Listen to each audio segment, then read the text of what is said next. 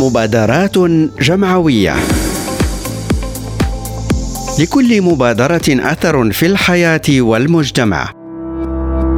ولكل فكرة بصمة في الحاضر والمستقبل. مبادرات جمعوية. قصص مبادرات ملهمة. مع عبد الرحمن الخدار يوميا على ريم راديو.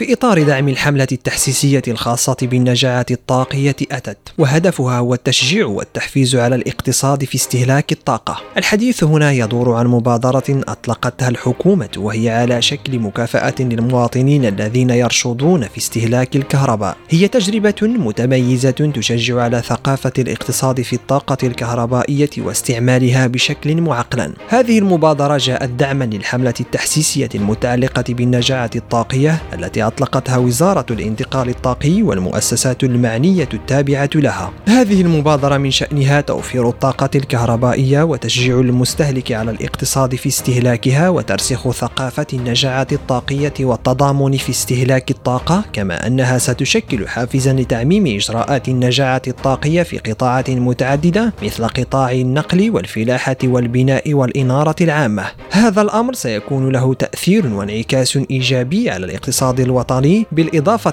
أيضا إلى تخفيض الفواتير. هذا الأمر سيكون له تأثير وانعكاس إيجابي على الاقتصاد الوطني بالإضافة أيضا إلى تخفيض فواتير مستهلك الطاقة.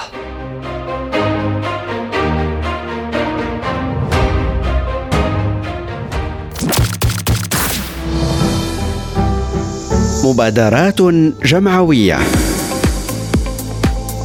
لكل مبادرة أثر في الحياة والمجتمع.